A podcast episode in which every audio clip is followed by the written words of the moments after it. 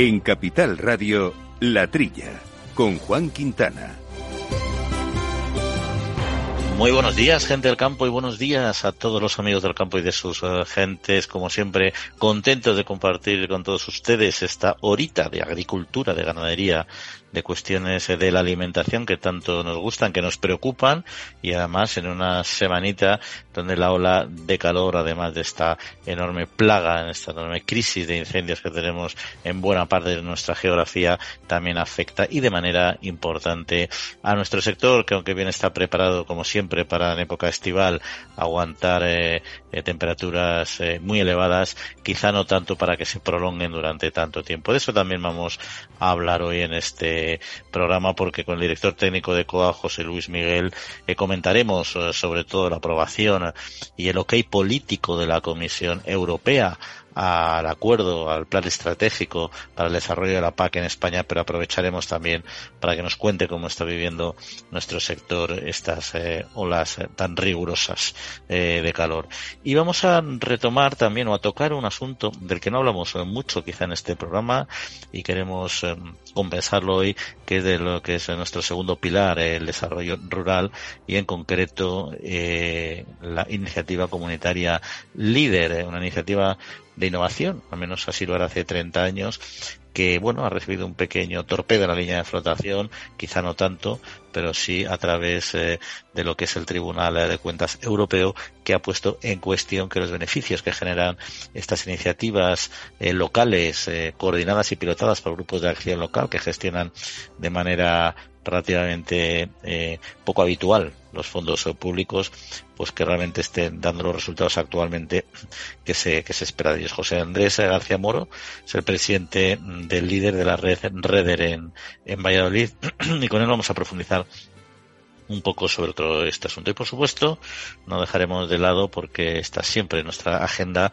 la cuestión del cereal, la guerra de Ucrania y Rusia y las negociaciones que se siguen llevando ahí a cabo entre distintos eh, componentes como la propia ONU, como es Rusia, Turquía y por supuesto Ucrania para poder liberar y dar salida a este a este cereal que tanto necesitan nuestras economías. Bueno, estos y otros asuntos que vamos a mantener aquí con nuestro compañero Jorge Fumeta mando los controles técnicos y en los micrófonos Laura Eras que como siempre está aquí fiel a su cita. Laura, muy buenos días. Muy buenos días a todos aquí aguantando nuestro nuestro calor veraniego, también como nuestros cultivos, a ver si ellos lo aguantan mejor que nosotros los cultivos, porque al menos les dan riegos de vez en cuando y además que bien van tirando. Eso sí, eso sí.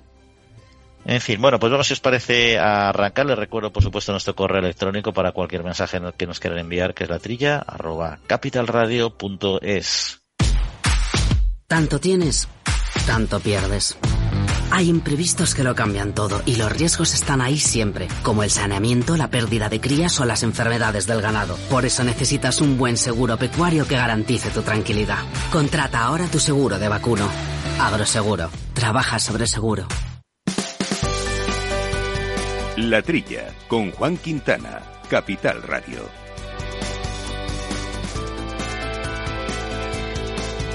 Bueno, Laura, pues eh, no sé qué novedades nos puedes eh, traer de lo que estamos leyendo estos días sobre precisamente esas conversaciones, esas negociaciones que están manteniendo, como ya anticipábamos, eh, en Rusia, Ucrania, eh, Turquía, que está jugando un papel muy relevante, y por supuesto la ONU, que está intentando desatascar, aligerar la presión a la economía mundial, a la europea en particular, liberando esta, estos importantes volúmenes de, de cereal que se encuentran todavía en los silos ucranianos. Así es, el Kremlin confirmó antes de la reunión que este sería un asunto eh, importante a tratar en la reunión entre Putin y Erdogan, eh, donde ambos, bueno, asistían a una cumbre y entonces se reunían. ¿Qué pasaba? ¿Qué acordaron aquí? Eh, se llegó a un acuerdo eh, de preparar un documento conjunto eh, para definir las bases legales y los mecanismos generales de exportación de grano eh, de los puertos ucranianos. Entonces, bueno, pues ellos decían que estaban preparados para continuar el trabajo en esta dirección y, bueno, pues parece que, que pueden ser buenas noticias, ¿no? Sí, en principio, mira, la semana pasada lo anticipábamos ya, que en una semana no se hayan roto las negociaciones y que el propio Kremlin sigue siendo positivo, pues la verdad es que interesante, interesante. Lo que pasa es que es una situación tan inestable sobre todo cuando hay un conflicto militar de esta magnitud por medio, que hasta que no esté ya los acuerdos definitivamente firmados, uno no se puede quedar, eh, quedar tranquilo del todo. Y es más, incluso firmados, cuando hay este tipo de conflictos, los, los acuerdos también pueden llegar a ser papel, papel mojado. Pero lo que es indiscutible es que mejor es tener estas perspectivas positivas. Claro, claro. el tema estuviera ya bloqueado. Porque además los precios de los cereales se han encarecido muchísimo en, en todos los países en general, pero en España en particular hasta un 88%, casi 90% en, en los últimos en los últimos meses. Así es, los precios de los cereales en estos últimos 12 meses han estado se han encarecido entre un 35 y 88%, impulsados como sabemos y nosotros aquí desde la Trilla llevamos hablando eh, mucho tiempo, pues por el efecto de la guerra en Ucrania, sobre todo. Y bueno, pues este es un tema complicado porque es verdad que hay vaivenes en las cotizaciones, eh, hay mucha especulación, pero bueno, la realidad es que los precios eh, están subiendo, ¿no? España sabemos que es deficitaria en el comercio de cereales y compra a Ucrania el 27% de sus importaciones de maíz pero bueno, los compradores españoles están compensando la reducción de oferta ucraniana de grano por la guerra con adquisiciones a Brasil o Estados Unidos, que esto ya lo hemos contado también aquí en, algún programa, ya lo hemos comentado. Sí, la verdad es que para estos dos grandes productores de, de cereal esta coyuntura les está suponiendo una fuerte inyección porque también es verdad que ellos al aumentar la demanda de su producto pues pueden jugar también con, con el incremento de precios no si, si bien es cierto que estamos hablando de una commodity que los precios son globales no es tan, tan fácil tampoco eh, influir de manera directa pero bueno eh, las tendencias sobre todo no es la especulación solo sino estos estos futuros que sí en parte son especulativos evidentemente condicionan mucho no y de hecho fíjate que las últimas semanas simplemente estas conversaciones que ha habido y que comentábamos anteriormente entre estos cuatro interlocutores, Rusia, Ucrania, la ONU y Turquía, eh, han conseguido que al menos los precios empiezan a descender en esta última, esta última semana algo, ¿no? Eso es una, un síntoma de lo tremendamente que sensibles que somos a cualquier circunstancia, que en este caso es una guerra entre dos países, y cómo afecta a unos mercados globales que a su vez están en la base de toda la cadena alimentaria, tanto por la parte agrícola directa de consumo humano como por la parte eh, ganadera eh, en cuanto a lo que son los las fórmulas de los piensos, ¿no? Mm. Ah, y veremos, veremos si a ver si esta tendencia bajista, si estas negociaciones que ahora están en positivo, permiten que vaya bajando la presión de los de los precios, ¿no? Y además esto se une en, un gran problema que estamos teniendo en España, bueno, en toda Europa y a nivel mundial en general, sobre todo ahora mismo en el hemisferio norte, que es donde estamos con temperaturas altas, que son los, los incendios, ¿no? Que están asolando una gran parte o una parte muy importante de nuestro territorio, sobre todo si comparamos con otros años, ¿no? Y que algunas organizaciones agrarias como la Unión de Pequeños Agricultores ya les ha llevado a reclamar un gran pacto, un gran pacto de Estado y sobre todo que en ese pacto eh, se recupere y se refuerce el papel de los agricultores y, los ganaderos para la lucha preventiva contra los incendios. Así es, eh, una, hay una terrible ola de calor, de incendios forestales, como sabemos, que bueno, están dejando efectos muy dramáticos en forma de daños al medio ambiente y no solo eso, es que ya eh, en, forma de pérdida de, de, vidas humanas. Por eso, como decías, desde varias organizaciones piden un pacto de Estado contra, contra los incendios y que tengan un poco en cuenta, ¿no? A la población rural, porque, hombre, las, lo que, lo que dicen un poco, que yo creo que es lo que pensamos todos, ¿no? Las pérdidas humanas eh, ya han sido un poco como la guinda del pastel, ¿no? Porque, claro, ya no, son daños ecológicos, mm, medioambientales, económicos, eh, sociales, pero claro, es que ya estamos hablando de vidas humanas. Sí, eso la verdad es que eh, es lo que realmente, bueno, o sea, yo creo que el tema de los incendios, más allá del drama de la vida humana en este caso, otros años también se ha perdido alguna, alguna vida, porque claro, son la amenaza del fuego y, lo impredecible que, es eh, su desarrollo en función de los vientos sobre todo, pues la verdad es que hacen que el riesgo sea alto, ¿no? Pero más allá de este gran drama, que es eh, el fallecimiento de dos personas, está la, la, la, realidad de que nos encontramos en una situación en España, en Portugal están igual, eh, tremendamente dramática, ¿no? Y quizá ahí el problema es que siempre se ha dicho que los incendios apagan en invierno, eso es una gran realidad, y quizá la estrategia pública que tenemos ahora mismo en España, aunque existe, eh, no está tan, eh, o sea, no, se le ha dado suficiente importancia, suficientes recursos para poder eh, paliar eh, por anticipado estos grandes incendios, ¿no? Mm. Al final eh, es verdad que la ganadería extensiva y la propia agricultura durante muchos, durante décadas ha sido un elemento preventivo de los incendios, pues porque teníamos eh, grandes masas de, de, animales itinerantes, transhumantes, en cualquier caso en extensivo. Hemos perdido 10 millones de ovejas en la última década. Simplemente hablo de ovejas, pero también está luego todo el vacuno en extensivo, el caprino, etcétera, y hacían un papel eh, fundamental, ¿no? Y luego la limpia, incluso hay proyectos que oye, que son, a lo mejor puede parecer un, un grano de arena en el desierto, pero no lo son tanto y se han puesto en marcha en algunas zonas rurales y son muy interesantes que es el la utilización de rebaños para mantener los cortafuegos, ¿no? Que son bastante, bastante más barato que la maquinaria pesada, etcétera, ¿no? Total, que ahí se pueden hacer muchas cosas y efectivamente el agricultor y el ganadero eh, debiera jugar un papel importante porque además es su propio territorio y su propia, su propia zona, su propio hábitat del que están defendiendo, con lo cual lo van a hacer, además de por los recursos que pueden ir de ayudas a estos profesionales en invierno para actuar en, en esta, en esta pre, en estas precampañas preventivas, ¿no? Eh, también porque no tienen el corazón, están defendiendo sus, sus bosques, sus campos y, y sus cultivos, y eso es fundamental. Y a su gente también.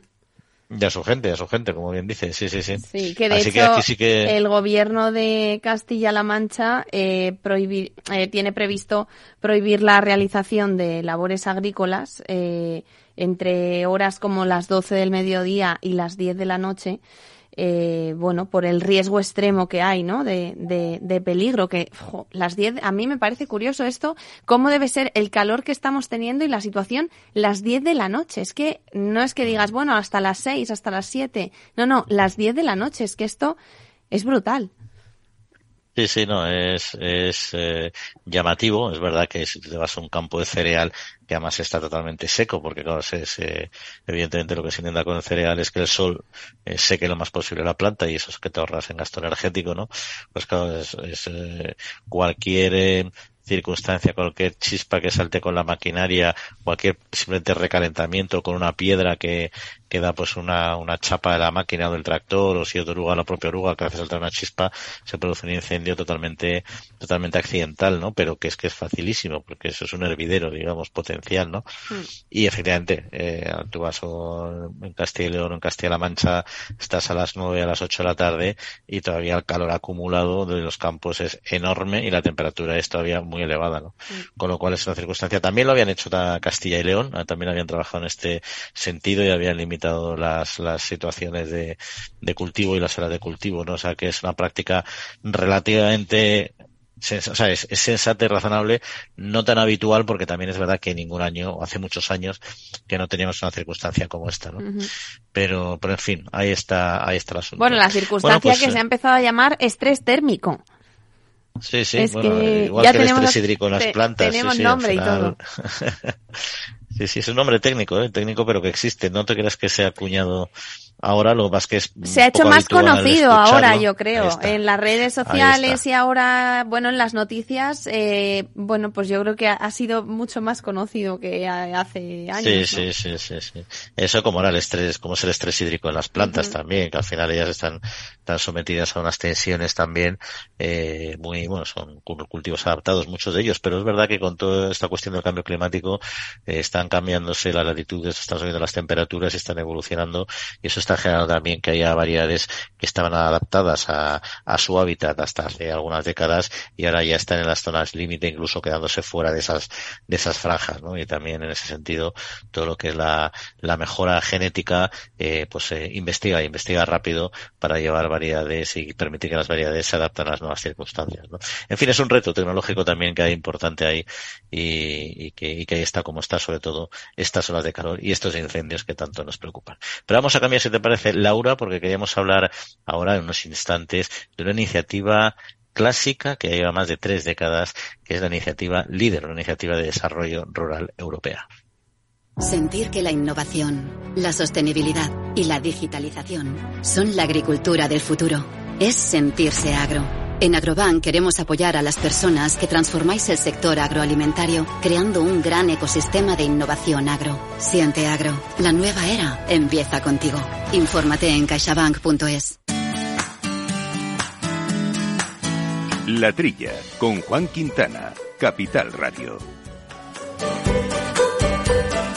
Bueno, pues líder, que es un acrónimo, en francés quiere, quiere, decir vínculos entre acciones de desarrollo de la economía rural, es una iniciativa, como muchos de ustedes ya sabrán, comunitaria, que se puso en marcha hace más de 30 años y lo que nace como un programa piloto de tipo experimental se ha consolidado pues como una iniciativa de gran arraigo en zonas rurales. Se buscaba promover el desarrollo económico de estos territorios, la recuperación de población, la conservación de espacios y con la singularidad de articularse a través de procesos eh, participativos de abajo arriba. Pero ¿en qué situación eh, se encuentra en la actualidad esta iniciativa? ¿Qué, qué impacto y qué sentido puede tener el informe del Tribunal de Cuentas Europeo que ha puesto en cuestión que los beneficios eh, del líder para el desarrollo rural compensen los costes y riesgos que implican.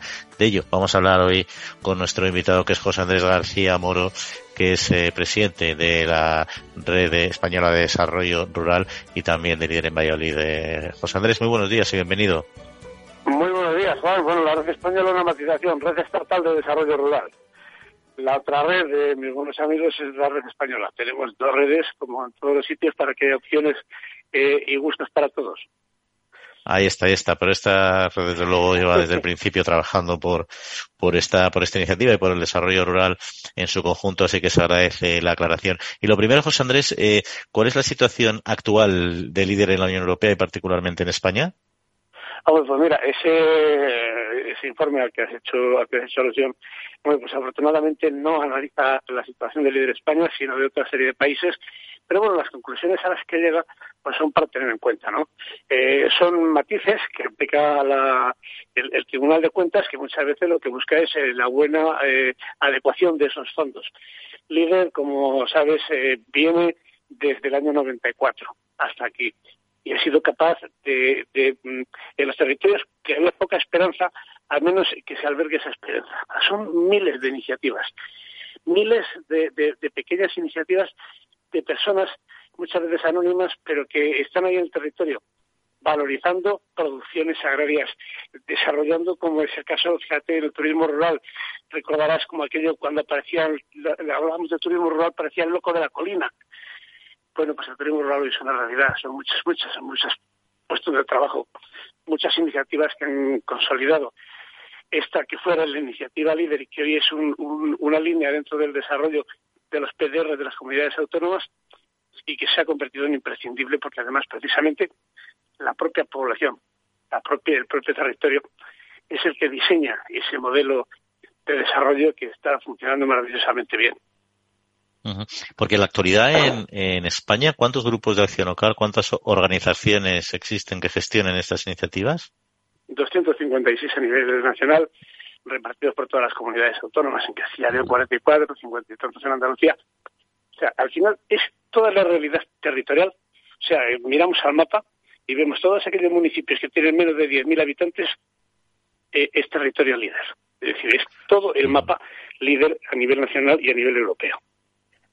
Y ahora, eh, José Andrés, se habla mucho de la España vaciada. Hace, mira, es un tema que desde que comenzó la iniciativa líder en la década de los 90, llevo muchos grupos que trabajaron precisamente en, en, poner en marcha planes de recuperación de población con más o menos éxito, porque es un tema sensible. Ahora, afortunadamente, ya hace algunos años que los partidos políticos lo han asumido como un reto político, para la redundancia, ¿no? Y esto, se, evidentemente, lo ha puesto en el, en el escenario eh, a, esta, a esta cuestión que es clave para nuestros territorios, ¿no? Eh, ¿Qué está haciendo qué puede, y qué puede hacer eh, los grupos de acción local, la iniciativa líder en su conjunto para luchar contra el despoblamiento y recuperar y ayudar a recuperar población en zonas rurales? Mira, he mencionado dos cuestiones, dos matices importantísimos. Primero, la España vaciada y después el tema político. Mira, la España vaciada es un mantra, un mantra que se utiliza como muchos otros, eh, pero que realmente no es así. O sea, la España vaciada no existe hay una España que tiene un nivel de población menor. Podemos hablar de una España despoblada, pero hay una España que está llena, llena de recursos, llena de oportunidades. O sea, tenemos que hablar en plan positivo. Lo que no podemos es ir vendiendo un mantra que al final se va a transformar en, un mantra político. Cierto es que afortunadamente en estos momentos la política se ha dado cuenta de la necesidad del mundo rural, pero la necesidad real. Y de hecho lo ha convertido en el eje, en el eje de sus propuestas. Lo que yo desearía, desde luego, y no quisiera nunca que sucediese, es que no se convierta en el campo de batalla, porque los campos de batalla acaban quemados. Y en este sentido el mundo rural es necesario, es fundamental. Es la simbiosis que, que, se tiene que dar porque no hay mundo urbano sin mundo rural. O sea, esa simbiosis se da por la simple circunstancia de que el mundo urbano necesita ese mundo rural y el mundo rural también necesita ese mundo urbano. Por eso yo creo que lo que tenemos es que arrimar, arrimar todos eh, el hombro y esas iniciativas que ahora mismo son pequeñas, que son diversificadoras a la economía rural tradicional, entendiendo la economía rural como sector primario, que hoy lamentablemente pues el sector primario no tiene capacidad para mantener lo que es el mundo rural en su conjunto. Pocas personas van quedando en el sector primario y lo que no se les puede además es exigir que además ellos sean los únicos sustentos de esa economía rural. Tiene que haber alternativas, tenemos que configurarlas y además es importante porque no todos los activos hoy en el mundo rural caben en el sector primario. Luego tenemos que tener esas alternativas, desarrollarlas, apostar por ellas y que esa política que ahora mismo se va creando como una alternativa viable, que se ve que el mundo rural tiene que estar ahí, que se consolide y que realmente no sea luz de un día. Y, y, volviendo al tema de la, de la gestión y este informe del Tribunal de Cuentas Europeo, que como bien has explicado, no se hizo en concreto en España, se, se hicieron análisis en otros eh, países, pero bueno, que refleja un, una, una, una, una, duda sobre, sobre el modelo, ¿no? ¿Y qué, qué hay que hacer? Porque es verdad que el sistema de gestión de, del líder, los grupos de acción local, es un modelo que, bueno, innovador ya no es porque lleva 30 años, luego ya 30 años casi la innovación no se puede considerar como tal, ¿no? Pero que es diferente al, al habitual, ¿no? Y el tribunal lo que dice, bueno, al final es un tema complejo desde la perspectiva de la administración pública y que por tanto, pues quizá no, para ellos no compensa porque piensan que se puede hacer por otros, por otros canales. También es verdad que el Tribunal de Cuentas reconoce la enorme utilidad que tiene para, para el desarrollo local la iniciativa, ¿no? Entonces, ¿qué, ¿qué es lo que no se está haciendo adecuadamente o que se puede mejorar o que es necesario mejorar de cara al futuro en, en líder en cuanto a la gestión o otras cuestiones incluso? Mira, yo creo que la eficiencia es algo que ha demostrado líder desde el principio. O sea, eh, los costos de, de, desarrollo de los programas han, estado siempre dentro de los cánones que marca cualquier política europea. Cualquier administración europea tiene unos costos de, de administración que están por encima del líder. Al líder se le exige más. Y eso es bueno. Eso es bueno. Pero este informe del Tribunal de Cuentas Europeo me recuerda un poco esa, esa reticencia que ha existido de siempre de cierto sector eh, funcionarial, en este caso, ojo, y con todos mis, amores hacia, hacia el sector funcionarial, ¿no?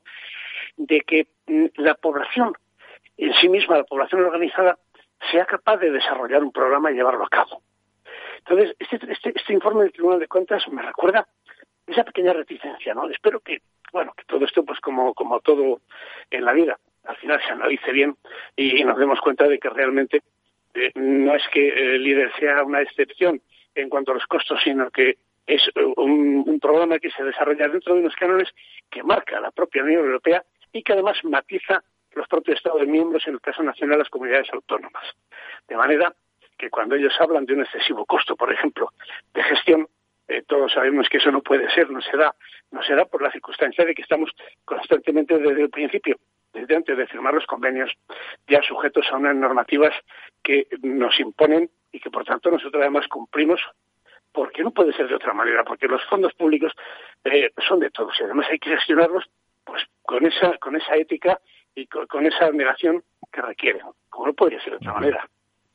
Sí, yo creo que el Tribunal de, de Cuentas, eh, lo que pasa es que tal como lo dice, eh, se, se, puede interpretar como lo has planteado tú perfectamente, ¿no? Que es que al final piensan que es que es más caro. No, no es que sea más caro que haya que invertir más fondos, más eh, recursos públicos, porque está, evidentemente estas iniciativas están sometidos a controles exhaustivos de, de Europa, de las autoridades eh, nacionales y también de las regionales, incluso las municipales, ¿no?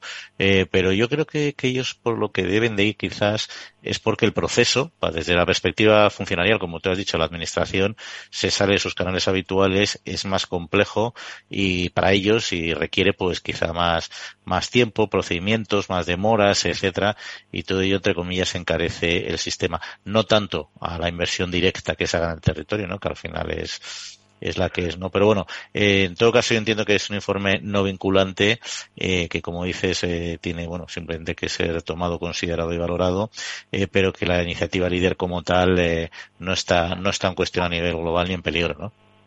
Yo creo que no en absoluto.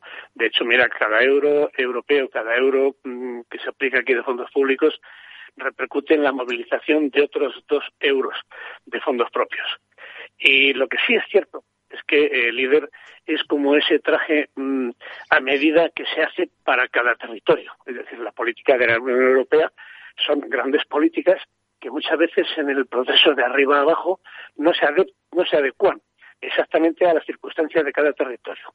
Eso, el líder tiene la peculiaridad de que lo adapta, lo adapta para que cada territorio pueda aplicar esa política que necesita. Y muchas veces son políticas muy dispares, por una razón, porque es muy dispar el territorio rural europeo. Y en muchas circunstancias, aquello que en un territorio, pues a nadie se le ocurriría apoyar, como aunque, aunque dice, si bien con buena razón, el tema de la innovación, pero la innovación sigue existiendo sigue existiendo, porque muchas veces si no es en los procesos, es en las iniciativas. Y lo que en un sitio mm, pues ya no tiene sentido que se aplique, en otros sitios sí tiene sentido que se aplique. Claro, cuando eso lo hacemos como, eh, no como parte de un todo, sino como el todo, pues resulta que es, chirriaría, ¿no? Chirriaría, por ejemplo, que, que en mi pueblo, que somos agricultores, pues estuviésemos subvencionando materias agrícolas. Pero sin embargo hay territorios donde se hace porque ese, ese capítulo ya no es, no es el, prioritario, ya no es el, que, no es el que existe, ya es innovador, porque ha desaparecido. son matices mm, eh, muy, muy, muy, muy, muy particulares, que cuando generalizamos, pues claro, resultan extraños. Muy bien, José Andrés, eh, muchas gracias por atender nuestra llamada. Como siempre, muchos éxitos con la Red Estatal de Desarrollo Rural y con todos los programas que, eh, que lideráis ahí en, en Castilla y León. Muchísimas gracias a ti, Juan por este apoyo que siempre prestas desde tu programa a todo el territorio rural en su conjunto.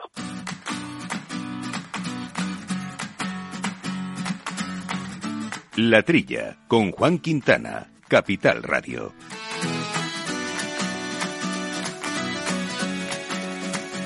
Bueno, bueno, pues eh, interesante lo que nos ha dicho nuestro invitado de estas iniciativas que seguro que muchos de ustedes conocen porque están implantadas en prácticamente todos nuestros territorios rurales, como está implantado nuestros viñedos, nuestro sector del vino, que como siempre comentamos hoy nos puede acompañar nuestro compañero habitual eh, Jesús Mereno, que es un gran entendido en esta materia y que siempre defiende que precisamente lo que hay que hacer es un esfuerzo por mejorar el valor añadido y conseguir vender no más que también, porque vendemos ya mucho, sino sobre todo sacar más margen y conseguir más valor de venta a todos estos productos. Bueno, pues parece que por ahí van los tiros, porque el sector del vino español se ha marcado unos objetivos ambiciosos para generar un valor adicional a todas sus ventas, en particular también a, los, a sus exportaciones, ¿no, Laura? Así es, Juan. El objetivo es que España, eh, bueno, pues sea líder exportador mundial eh, con respecto al vino, sea capaz de crecer y de recuperar el terreno que ha perdido en este ámbito desde el año, dicen, 2023, cuando tenía una cuota mundial eh, del 10,1%. Eh, frente al 8,3% en el que estamos, bueno, no, son datos de 2021. Entonces, bueno, pues eh, un poco el objetivo es eh, crecer en valor. La estrategia presentada señala que hay una gran oportunidad para crecer dado este aumento internacional y que los precios medios por litro de los vinos españoles son más bajos entre los grandes países exportadores que se han analizado. Sí, porque la exportación de, vino mundial en, valor efectivamente ha crecido el 3,6% ¿no? en, los últimos eh, ocho años, ¿no? Y alcanza un valor histórico de 34.000 millones de euros, ¿no? Y esto supone unos 8.300 millones de euros más que en 2013. Bueno, pues España, el sector español, de ese gran pastel, de estos 8.300 millones de euros, solo ha eh, eh, conseguido coger, es decir, incrementar el valor de, nuestras producciones con 253 millones de euros. Se lo ha capturado es un, un 4%. Y es una lástima porque somos un gran productor en volumen, ¿no? Tenemos el 25% de la producción total. Y si con tanto volumen de producción eh, incrementas tan poco el valor con respecto a lo que lo han incrementado otros países, pues te encuentras en una situación, empiezas a, perder competitividad en el mercado claramente. Nos hemos, eh, hemos incrementado nuestro valor, lo, lo, mismo que Portugal o que Nueva Zelanda o que Chile, pero claro, es que nuestros volúmenes de producción, de producción en estos viñedos están muy por encima de la de estos países con muchísima diferencia. Y si comparamos precisamente con, con eh, nuestros competidores directos como son Francia e Italia ellos han, han, captado gran parte de gran parte de esta cuota es decir han hecho mucho mejores eh, sus deberes y ahora el sector del vino lo que plantea es un reto de aquí a 2027 de generar un valor adicional de 1.200 millones de euros. Y esto sí ya supondría aumentar en un 40% respecto a la cifra actual, ¿no? Y conseguir una cuota del mercado que estaría por encima del 10%. Aquí hablamos de palabras, de palabras mayores, ¿no? Sí, y para, para cumplir, bueno, el objetivo que tú decías, eh, se van a mover sobre cinco ejes, que son reforzar, por un lado, el posicionamiento y la, y la imagen del vino español, buscar ese equilibrio entre oferta y demanda, eh, liderar, por ejemplo, en sostenibilidad eh, y, por ejemplo, hacer un consumo responsable y fomentar el enoturismo. Entonces, bueno, pues, pues se van a mover en esas líneas. Y luego, eso es, importante, la verdad es que el enoturismo cada vez eh, tiene más potencia, ¿no? Se quiere alcanzar hasta más de 5 millones y medio de enoturistas en 2027 y también estabilizar la superficie de producción, ¿no? 950.000 hectáreas. ¿Por qué? Porque realmente si seguimos aumentando en volumen, aunque por supuesto las plantaciones de viñedo están controladas y no, no puede, no puede poner viñedo libremente, ¿no?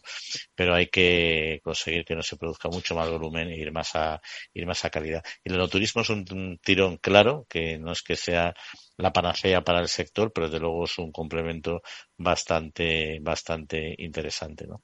Y cambiando de, de sector, Laura, nos vamos al de el pollo, el pollo de carne. Hemos comentado muchas veces en este programa la importancia que tiene la época estival, el veraneo, el verano, para los productores de pollo, porque el clásico pollo asado, el pollo alas, como dicen en Cataluña, eh, que está muy extendido también en la costa cantábrica. Tradición. La costa cantábrica es tradición todo el año, no es una cuestión de verano, pero evidentemente con el tirón del turismo adquiere mucha importancia y es fundamental eh, para el equilibrio de las cuentas de este de este sector. La pandemia pues fue un torpedo en la línea de flotación, evidentemente con la caída del turismo, pero ahora bueno parece que se van eh, que se van recuperando, ¿no?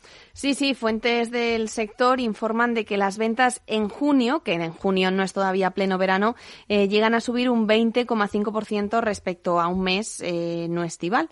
Y bueno, han detallado que el pollo se consume mucho más en costas, como por ejemplo Levante, pero también es verdad que en zonas del interior, donde como decíamos hay tradición de comer este producto que, que bueno, pues eh, que, nunca viene mal, ¿no? es muy apañado, yo creo.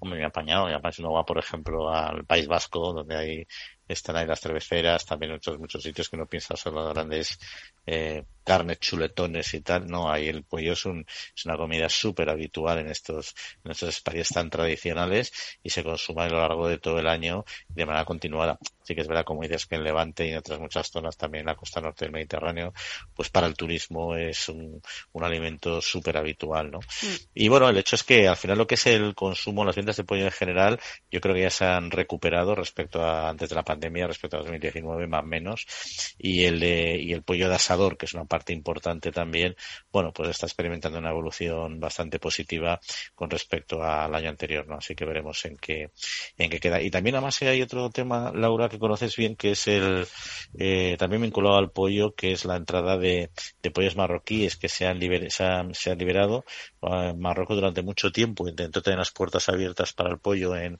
la Unión Europea y, y regularmente se le decía que no por incumplimiento de determinadas cuestiones, pero ahora parece que ya por por fin van a poder eh, exportar a España y eso preocupa eh, y mucho a nuestro, a nuestro sector productor.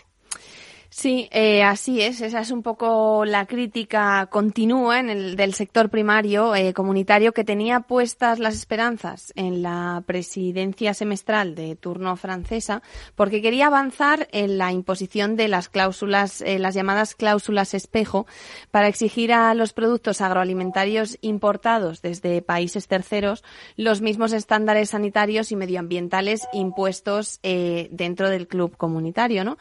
Y bueno, pues se rompe, el reglamento incluye eh, así al país vecino en el listado de los que pueden exportar este producto a nuestro país y se suma la treintena de los que ya podían hacerlo bajo las condiciones que ahora se le ha pedido a Marruecos, ¿no? Que son otros países como Brasil, China o, o Japón y bueno, pues a ver qué, a ver qué pasa. Bueno, al final nos encontramos con un problema muy similar que de los fitosanitarios, por ejemplo, que al final lo que se está pidiendo es que haya unos modelos eh, productivos que sean equiparables, lo que llaman el modelo espejo, efectivamente, y que no, es tan fácil conseguir los sistemas exactamente iguales porque ahí las autorizaciones son diferentes, igual que en fitosanitarios se utilizan eh, productos y moléculas que a lo mejor en Europa no están autorizados, aquí todas las cuestiones de bienestar animal y, otro tipo de, de regulaciones como las medioambientales, pues no se sabe hasta qué punto eh, se están cumpliendo de la misma manera. Marruecos es muy singular, siempre entra dentro, de un paquete de negociación mucho más, eh, mucho más amplio y bueno, en fin, no, no, es una negociación única de cuestión agrícola y ganadera, sino que, que abarca otras eh, cuestiones. Es un tema, es un tema delicado, ¿no?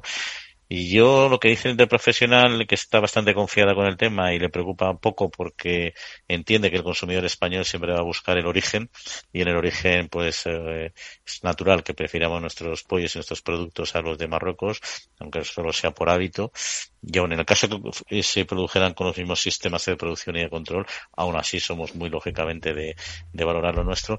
Pero yo lo que no tengo claro es que en concreto en el pollo eso suceda. es una valoración personal, no tengo datos, pero que alguien cuando va a la compra y pide unos filetes de pollo, un pollo entero, etcétera, eh, se preocupe de dónde es el animal. Ahí supongo que, que tendrá sus datos y sus análisis y por lo tanto eh, tendrá, tendrá claro que es así, pero a mí a bote pronto me suena un poco, un poquito extraño. Pero bueno, dicho esto, vamos a cambiar de tercio porque tenemos también algunas cuestiones eh, que abordar sobre los acuerdos y sobre nuestro plan estratégico de la PAC. Agrobank les ofrece este espacio.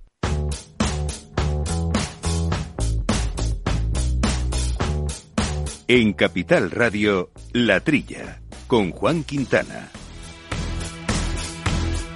Bueno, la Comisión Europea ha dado el visto bueno por fin al Plan Estratégico Nacional eh, de nuestro, el de España, para la aplicación de la nueva política agrícola común que entrará en vigor en enero del 2023, o al menos han dado lo que hay político. Una vez eh, que el Ejecutivo eh, comunitario considera que las modificaciones realizadas por distintos países, por el nuestro en particular, responden de manera satisfactoria a las observaciones planteadas, pues eh, pueden enviar ahora la versión revisada del plan, con lo que se pone en marcha ya la aprobación oficial que necesitaría alrededor de unas seis semanas para una adopción definitiva. Por tanto, podemos calcular eh, que a principios de septiembre más o menos ya estaría o pudiera estar el tema resuelto, así calcula el comisario de Agricultura. ¿Y qué implica esto para el sector español? Pues es lo que queremos eh, comentar con José Luis Miguel, que es director técnico de COA. José Luis, muy buenos días.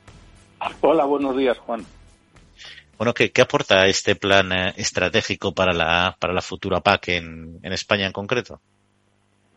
Bueno, eh, el plan estratégico, eh, tal como se ha remitido la semana pasada, el 14 de julio, concretamente a la Comisión Europea, podemos considerar que ya es el documento definitivo, porque ya se han solucionado todas las observaciones y todas las cuestiones también relacionadas con la evaluación ambiental estratégica y, la Comisión Europea, los servicios de la Comisión Europea, pues han considerado que, todas estas cuestiones estaban ya cerradas y ha dado permiso pues para el envío de este documento definitivo, que bueno, ahora quizá pues es una aprobación más formal que otra cosa. El hecho es que ya tenemos un texto definitivo del plan y a partir de aquí pues ya se puede trabajar eh, de una forma completamente segura en la elaboración de la aplicación de la nueva PAC a partir de 2023, que se va a hacer con normas jurídicas de españolas, fundamentalmente con reales decretos y, una ley también de la PAC que, que acompaña estos decretos. Estos reales decretos, pues, bueno, lo importante es el real decreto de la PAC, es el que, digamos, a las solicitudes de los productores, pero bueno, se acompaña de, otra serie de reales decretos en varios ámbitos que, que, la verdad que lo hacen especialmente complejo, aunque inicialmente estaba, se decía que se quería ir a una simplificación, pero bueno, al final vemos que es todo lo contrario y bueno, la paz cada vez es más, más compleja, más complicada y más reglamentista. Sí, bueno, en las décadas que vamos hablando del reto de simplificar la PAC y es, yo creo que un, un, mantra y algo inalcanzable, pero bueno, es lo que hay. Ahora va a haber 27 micropacks, bueno, tampoco están sujetos a un reglamento, evidentemente, ¿no? Y, y eso marca una cierta uniformidad, ¿no? Bueno, pues, eh, eh ¿y se ha adaptado, José Luis, crees, eh, esta PAC, este plan estratégico eh, nacional, al nuevo escenario geopolítico y económico derivado del conflicto en, en Ucrania? La paz que se ha aprobado responde a las propuestas iniciales de la Comisión Europea y hay una filosofía, eh, digamos, de tipo ambiental sobre la que incluso se subordina la producción primaria, que no se ha cambiado en absoluto. Otra cosa, lo que sí ha habido en los últimos tiempos es algunas derogaciones eh, sobre tierras de barbecho, sobre importación de, de algunas materias primas con OGMs, donde ha habido ciertas derogaciones, pero lo que es el enfoque general de la nueva política agraria no se ha variado en absoluto.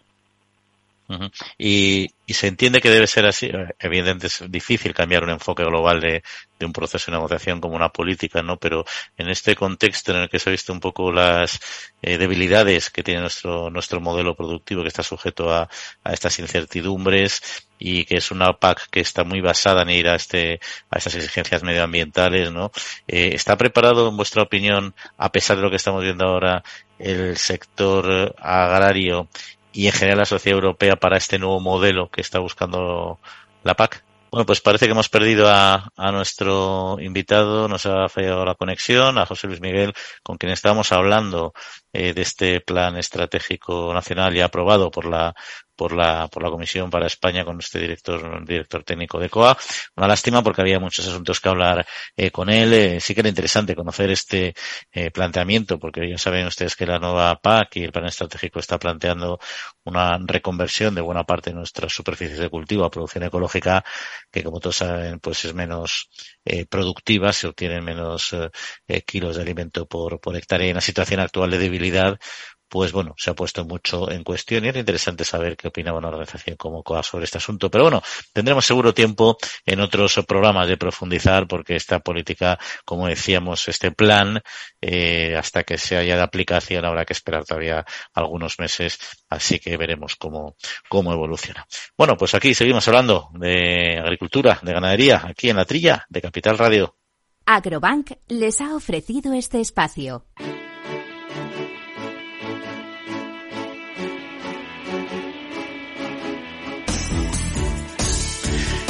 Bueno, pues eh, cuando hablamos de la España medio llena, muchos se nos vienen muchos pueblos a la cabeza, seguro, quizás demasiados, pero seguro que a 12 sorianos se les vendría solo uno, y es en concreto el suyo, ya que son sus únicos habitantes y además luchan por devolver la vida a esta población. Pero, ¿dónde? ¿Dónde? ¿De qué estoy hablando? ¿Cómo quieren hacerlo? Pues como siempre, nos lo va a contar Pablo Maderuelo en esta su sección, La España medio llena. Pablo, muy buenos días. Buenos días Juan, buenos días a todos los oyentes de la trilla, una semana más desde la España medio llena, desde donde te traigo como siempre historias en positivo para poner en valor el potencial de nuestro medio rural. Y en esta ocasión nos vamos a marchar a la provincia de Soria, concretamente a Valdelagua del Cerro, que es un municipio de 12 habitantes eh, que cuenta con una ermita del siglo XVIII que desde los años 80 está abandonada. Sus vecinos han conseguido convencer a la diócesis para que ceda el inmueble al ayuntamiento y se ha puesto manos a la obra para darle un nuevo uso al templo que permita crear una pionera fábrica de cerveza artesanal que elabore el 100% de la producción en el municipio, aprovechando que la zona tiene un clima adecuado para el cultivo de lúpulo. Hemos hablado con Ruimán Domínguez, que es el alcalde de la localidad y nos ha contado cómo están trabajando para hacer realidad este proyecto.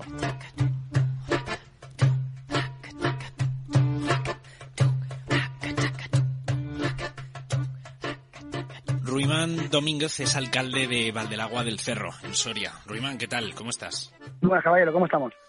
Eh, Ruimán, 12 habitantes tiene el municipio, ¿no? Sí, en invierno tenemos 12, 12 habitantes en el municipio. Eh, tenéis una ermita, eh, una ermita del siglo XVIII, eh, que desde los años 80 se encuentra abandonada y habéis pensado en un nuevo uso. Sí, bueno, hace unos años eh, digamos algún uso diferente si nos accedían y bueno, este último año, bueno, últimos dos años, bueno, pues ha cambiado la, la idea y el formato que le vamos a dar y al final pues va a ser una, una fábrica de cerveza artesana si sale todo bien, claro. Cuéntame un poquito más la idea. ¿Qué es lo que queréis hacer exactamente dentro de, de la antigua ermita? Pues mira, la idea de, de la ermita y la fábrica de cerveza artesana es, pues bueno, impulsar primero el tema de recuperar el patrimonio que tenemos, evidentemente, eh, recuperar la ermita, el poder hacer algo nuevo, algo que pues ahora actualmente creo que creo, por no decir seguro, que no se hace en toda España, el hacer un producto 100% eh, cultivado, sembrado y elaborado en el mismo municipio, que sería en Valdelagua del Cerro y en la ermita, claro. Con esto, pues eso, conseguir traer población, dar empleo, aunque empecemos con un solo empleo, que es lo que, bueno, podemos empezar a hacer y ser cautos, ¿no? Al final hay que hacer las cosas con, con paciencia y con la cabeza bien amueblada, pues al final sería dar un empleo, que es lo que podemos hacer, y bueno, el poder ofertar el que esto vaya bien y que poco a poco pues se pueda traer más empleo, que indirectamente los agricultores tendrán trabajo, con lo cual, bueno, creo que sería una buena idea. Un poco eh, nuestra tierra es de secano, con lo cual en la- en lo que sea antiguamente pues el trigo, la cebada son esenciales ¿no? en, la- en el cultivo de, de Valdelagua. Bueno, pues teniendo ya esa faceta que la teníamos bien trabajada, el lúpulo, que era una idea también que se podía hacer, porque en León, que es donde se hace un lúpulo muy bueno, eh, estamos en las mismas características de altura, climatología, bueno, pues también lo vamos a hacer. Habéis recaudado dinero con la ayuda de los propios vecinos para llevarlo a cabo. Sí, al final la idea que de iniciar son 120.000 euros, ¿no? que era el proyecto un poquito más ambicioso. Eh, y claro, sacamos al final, el ayuntamiento no tiene un capital para hacerlo. Y luego la idea era, pues bueno, eh, que todo esto fuese también participativo. Que fuese un poco ayuntamiento y, y los vecinos o amigos o allegados que quieran participar en este proyecto. Eh, por eso sacamos las participaciones, para que todo el mundo pudiese participar en, este, en esta aventura, ¿no? Y fuese un poco más, bueno, pues de todos, ¿no? Del pueblo que es más que es lo importante, ¿no? Que yo creo que es importante hacer, hacer pueblo, hacer una unión, ¿no? Es decir, que habéis involucrado a todo el mundo. Sí, todo el mundo que ha querido eh, y que puede, evidentemente, pues eh, se, ha- se ha sumado a la iniciativa. Cada uno, pues bueno, a partir de 200 euros, cada uno que puede poner más, puede poner menos, está más interesado, menos interesado. Pero al final, bueno, sí tenemos una amplia participación. Eh, ahora mismo no te puedo decir el, el capital que, que llevamos sumado privado, pero bueno, la, la gente está participa- participativa. Eh, tengo muchas llamadas de, de gente que está interesada, incluso de fuera del municipio, ¿no? Como he comentado en alguna otra entrevista, pues incluso fíjate desde Barcelona, gente que no tiene ninguna vinculación con el pueblo, se ha interesado en el proyecto y de hecho hace poco vinieron incluso a visitar el pueblo y a verlo eh, personalmente. Ruimán, ¿y en qué punto está? ¿A partir de ahora qué? ¿O cuáles son los siguientes pasos que tenéis que dar? Pues mira, ahora los siguientes pasos vez que hemos tenemos ya recuperado, bueno, re- recaudado, digamos, el capital privado, es constituir la empresa, una sociedad limitada, para tener un CIF y empezar ya a trabajar sobre, sobre el terreno. Bueno, pues rehabilitar la ermita, eh, bueno, pues al final unos plazos legales, ¿no? Rehabilitar la ermita, condicionarla, eh, todo lo que marca el- la legalidad, ¿no? Para darle marcha a esto. Cultivar el lúpulo, que se cultiva eh, se, plantará en abril, marzo más o menos, se tiene que plantar. Bueno, pues ya tenemos, la cebada ya está plantada, o sea, sembrada, perdón. Con lo cual, bueno, ya iniciar ya hemos iniciado. O sea, ya son trámites, pues bueno, eh, pues burocráticos y, y físicos. Ruimán, te quería preguntar también qué vinculación eh, ves entre este tipo de proyectos y la lucha contra la despoblación y las estrategias que lleváis a cabo pues desde las instituciones públicas para fijar población en el territorio. ¿Cómo puede ayudar esto a vuestro municipio?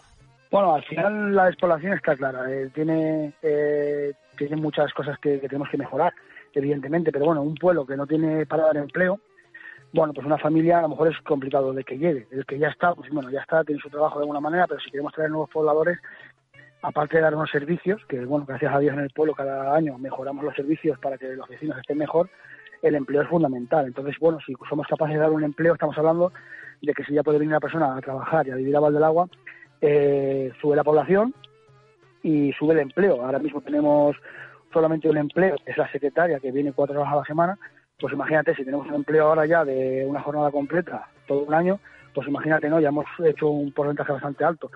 Y eso es el empezar. Si esto va bien, que tiene que ir bien y va a ir bien y vamos trabajando, pues al final es más empleo. Uno, dos, tres, cuatro. Y luego indirectamente lo que te comento. Al final los agricultores, que era la idea, ¿no? No queremos que nuestros agricultores se vayan tampoco del mundo rural. Es una manera de seguir manteniendo esto, es que ellos puedan tener una seguridad de que cultivan y, y tienen un proceso, vamos. Entiendo que desde algún momento, en algún punto, hay que romper ese círculo, ¿no? Que, lleva a que la gente se vaya y habéis pensado que diferenciaros y crear una iniciativa de estas características puede ser ese punto en el que rompamos el círculo y a partir de aquí empiecen a, cambiar otras cosas, ¿no? Que ayuden a que vengan más personas. Sí, evidentemente, hay que hacer cosas innovadoras, cosas nuevas, eh, que rompa un poco lo que dices tú el círculo, ¿no? Al final, eh, el hacer algo diferente, el hacer algo que no hay alrededor, el hacer algo que, bueno, pues te pueda dar esa ilusión, ¿no? O esa iniciativa de vivir en un pueblo y empezar un proyecto nuevo, bueno, yo creo que eso es fundamental, ¿no? Y, la alegría, ¿no? De, que la gente quiera venir a, vivir a Valdelagua o al mundo rural, eso yo creo que es, vamos, maravilloso. Eh, Ruimán, siempre acabo las conversaciones que tenemos en el podcast hablando sobre el municipio eh, del que estamos hablando, que en este caso es Valdelagua. Me gustaría que para la gente que no lo conozca, pues nos cuentes un poco, eh, pues por qué nos tendríamos que ir a vivir allí. Pues mira, Valdelagua del Cerro, te podría decir, no es porque sea mi pueblo, es maravilloso. Es un pueblo pequeño, tranquilo, la carretera acaba aquí, estamos en un cerro, tenemos unas vistas impresionantes al Moncayo, tenemos unas vistas impresionantes a la otra vertiente de la, Sierra de Alcarama, eh, tenemos unos servicios ahora mismo actualmente en el pueblo, creo que son perfectos para que la gente pueda vivir. Pues eh, te puedo contar que tenemos un municipio como casi una ciudad. Tenemos una biblioteca municipal, tenemos un, tenemos parques infantiles con, columpios inclusivos para niños con movilidad reducida, eh, tenemos un minicine, tenemos una tienda de pequeños alimentos para lo más básico. Eh, hemos, hemos creado hace poco un parking de autocaravanas eh, que también único en toda España con los servicios que tiene, un cargador de coches eléctricos, un merendero, un parque, o sea, te podría decir que, que sería un sitio idílico para vivir, está claro. Sí, eh, bueno, te puedo decir también, en la pandemia sacamos el, el pago en el pueblo, en el municipio, con, con un sistema NFC que hizo un ingeniero de prácticas de la Universidad de Alcalá, que está vinculado al pueblo y nos hizo un sistema de pago que no usamos dinero. Vamos con un llavero y pagamos en la tienda o en el bar con ese sistema. Todo suma, supongo, ¿no? Para, para ayudar a que cada vez seáis unos poquitos más.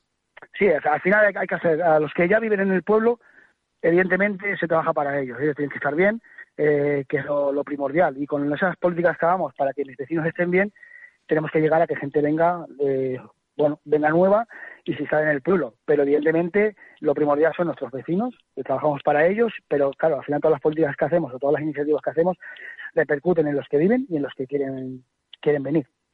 Ruimán, pues enhorabuena por todas estas iniciativas, mucha suerte, lo seguiremos con mucha atención y esperemos tomarnos una cerveza pronto eh, en el propio municipio. Muchísimas gracias. Pues invitado, invitado quedas, así que el día que ya inauguremos esto con cerveza de verdad, eh, podéis venir, sí. Hasta aquí, Juan, una semana más, la España medio llena. Que tengáis muy buen fin de semana. Adiós.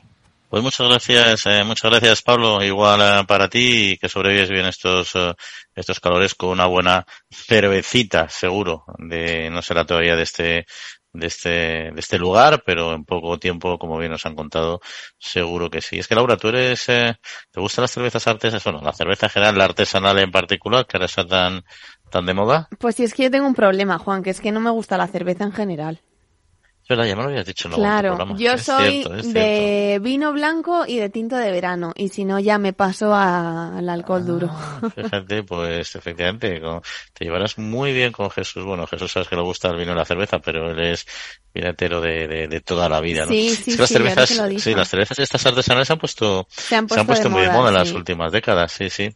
Mm. Ha habido, ha habido un boom bastante, bastante importante. Yo creo que hace unos años no era ni un, ni un 0,3% de, del mercado y ahora ya pues, tenemos un montón de marcas diferentes. Yo creo que hay en torno, no sé, de 150 a 200 marcas de cervezas artesanales que bueno, que además están, muy reguladas en muchos países. En España también, quizá no tanto con tanto rigor como en Francia o en Estados Unidos, en Estados Unidos que se llaman las craft beers y que es, bueno, viene a ser lo mismo, ¿no? Mm. Pero y en España hay una cierta regulación eh, que evidentemente la materia prima tiene que ser igual, tanto sea artesano, ¿no? Que es la conocida agua, malta, lúpulo y levadura, ¿no?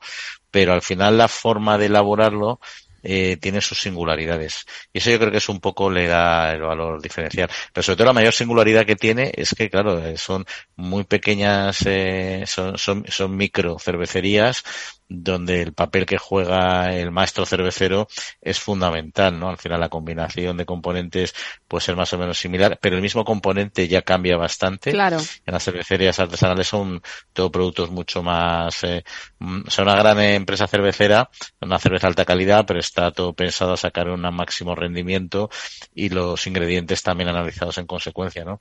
Aquí, pues, eh, tiene sus singularidades, es decir, no, no se encuentra pasteurizadas en ningún caso, así con, con carbónico natural, ¿no? y estos no tienen conservantes ni antioxidantes tampoco, ni aditivos. Claro, yo creo que es lo que hemos hablado a veces de que la gente también se ha vuelto más sana. Eh, y entonces eso hace mucho a la hora de consumir todo este tipo de productos. Pero fíjate, yo creo que la cerveza artesanal, no, no, no creo yo, es una opinión personal, ¿eh? no es tanto por que sea sano o no sano, sino por el placer de probar algo diferente, ¿no? decir, bueno, a ver esta que sabe, porque es verdad que ahí es mucho menos, tú tienes una gran marca cervecera, pues sabes cómo son sus cervezas y son siempre iguales, ¿no? Mm. Eh, buenísimas o no tan buenas, según lo que te guste, pero son siempre similares. Pero aquí cada cerveza artesanal es, es muy diferente, ¿no? Mm. Y aparte, precisamente esa fermentación alcohólica que que, tiene y, ese no uso de, otros elementos hace que además sean a veces más turbias. Hay gente que le gusta más porque le parece más natural, a otros porque les parece que tiene más cuerpo. En fin, yo creo que la experiencia sensorial que tiene la cerveza eh, artesanal es diferente. Puede ser incluso la cerveza peor, o, pero gusta más, aunque a lo mejor el sabor te guste menos, pero el, el catar la diferencia, eso la gente, a la gente le atrae. En fin, es un, un mercado en todo caso en extensión, o sea que yo espero que este, esta experiencia local en este pueblo soriano de 12 habitantes tenga éxito y les ayude a, a desarrollar, a desarrollar su economía, que, que bien viene. Oye, Susana, y digo Susana, perdón, estoy fatal. Laura, ya no sé ni qué te voy a llamar con estos calores. Hay un tema que sí quería comentarnos, que era un par de minutos antes de irnos, que es el tema de la aceituna negra, porque porque hemos ido siempre muy de cerca en este programa y ya saben los oyentes que la Unión Europea y Estados Unidos anunciaron un acuerdo para dar medio año más de plazo para que Estados Unidos cumpla eh, las decisiones de la Organización Mundial del Comercio contra sus aranceles a las aceitunas negras españolas que se emitió en noviembre del 21 y todo esto, bueno, parece un acto políticamente de consenso y de, y de buen hacer, pero al sector no lo ha dejado nada, nada tranquilo, la verdad. También es verdad que yo he sobremojado. Hmm.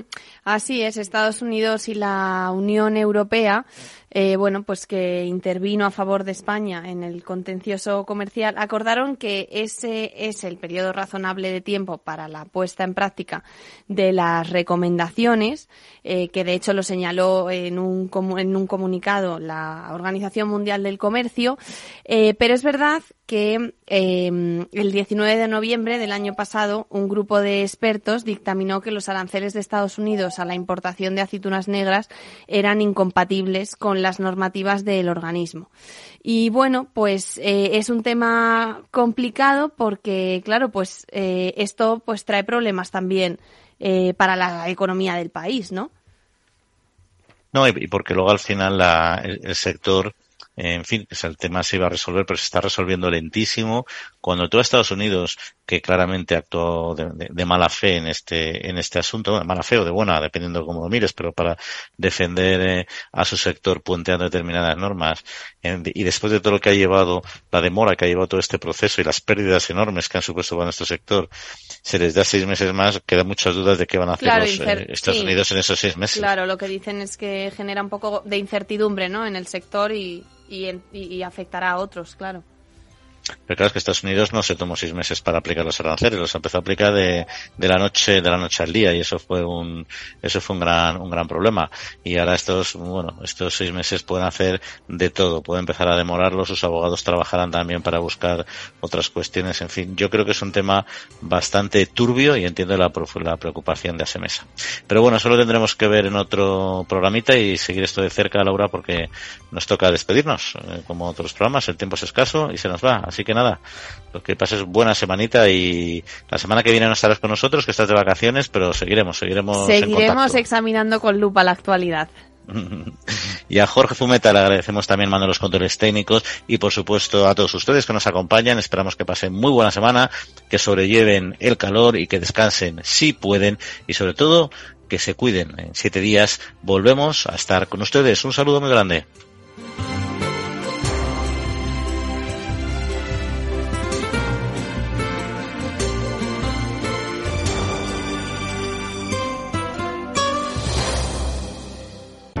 Para personas inquietas, Capital Radio.